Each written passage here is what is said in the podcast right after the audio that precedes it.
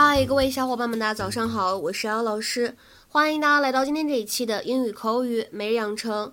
今天的话呢，我们来学一句相对来说比较简单的台词，依旧是来自于《Modern Family》Season Two Episode Seven，《摩登家庭》当中的第二季第七集。Oh what? So that's it? You're the parent with the final say? Oh what? So that's it? You're the parent with the final say? Oh what? So that's it?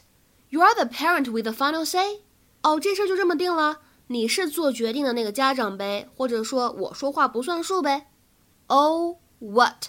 So that's it. You're the parent with the final say. 前两天节目当中的这个发音的部分呢，相当的难啊，难倒了很多同学。今天这句话当中呢，我们的 that's it 可以连读，然后呢，由于这里的语气的关系，需要有一个上扬的语调，就会变成 So that's it. So that's it? No, I think that amount will be fine. I'm just happy you want Lily. I, I think you're going to be very happy with her. Okay. Cam, did you just sell our baby? No, but do you remember that agent we met that represents child actors? The one who said Lily might have what it takes and gave us his card? That I threw away. That I fished out of the trash? That was him on the phone. They're shooting a children's furniture store commercial today and they want Lily. Look, I threw away that card for a reason. Come on, it'll be fun and Lily will be on TV and we can put the money in her college account. No, let- let's just let our daughter have a normal childhood, huh? I think that gay cruise has sailed. It's just one commercial. I don't like it. No, no. Oh, what? So that's it? You're the parent with the final say? Why is that? Because you make the money? It's not about that and you know it. I wouldn't expect you to understand us. You're not theater folk. And neither are you. You did Godspell one summer in a barn. You're barn folk. Get used to that jealousy, Lily. Ordinary people just don't understand us. 今天节目的内容呢，主要是围绕着这个 the final say 来展开的。其实呢，之前如果跟着我一起仔细学过新概念第一册的同学，对这个表达呢不应该陌生。在新概念第一册课本的第八十九课 Lesson Eighty Nine for Sale 这一课当中呢，最后一句话是 Women always have the last word。这里呢，结合上下文，其实就是在说家里的事情呢，女人们总是说了算。当时上课的时候呢，我就补充过这个表达。have the final say，它的意思呢和这个 have the last word 是一样的。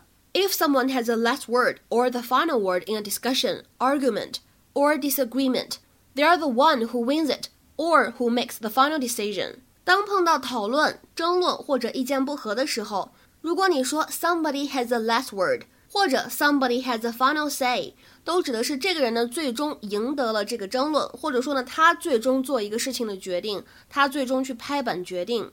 下面呢我们来看一些例子，比如说第一个，She always has to have the last word。这个女生争论的时候总是要赢，或者说她总是特别喜欢拿主意。She always has to have the last word。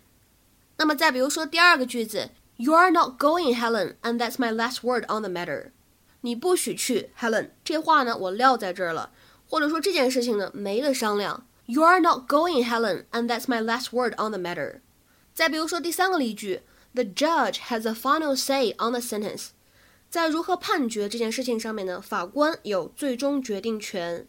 The judge has a final say on the sentence。 再比如说第四个例子，我们花多少钱这件事情呢，财务委员会说了算。The finance committee has a last word on what we spend。The finance committee has a last word on what we spend。那么在口语当中呢，其实这个 the last word 还有另外一种用法。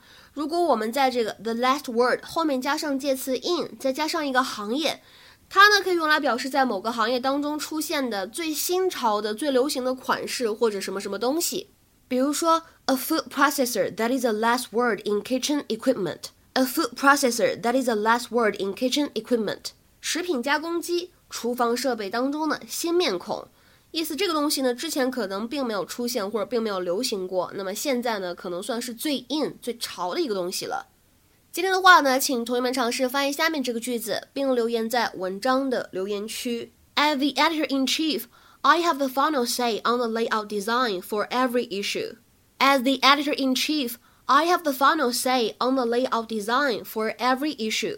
这样一个句子应该如何理解和翻译呢？期待各位同学的踊跃发言。我们今天的节目呢，就先讲到这里了，拜拜。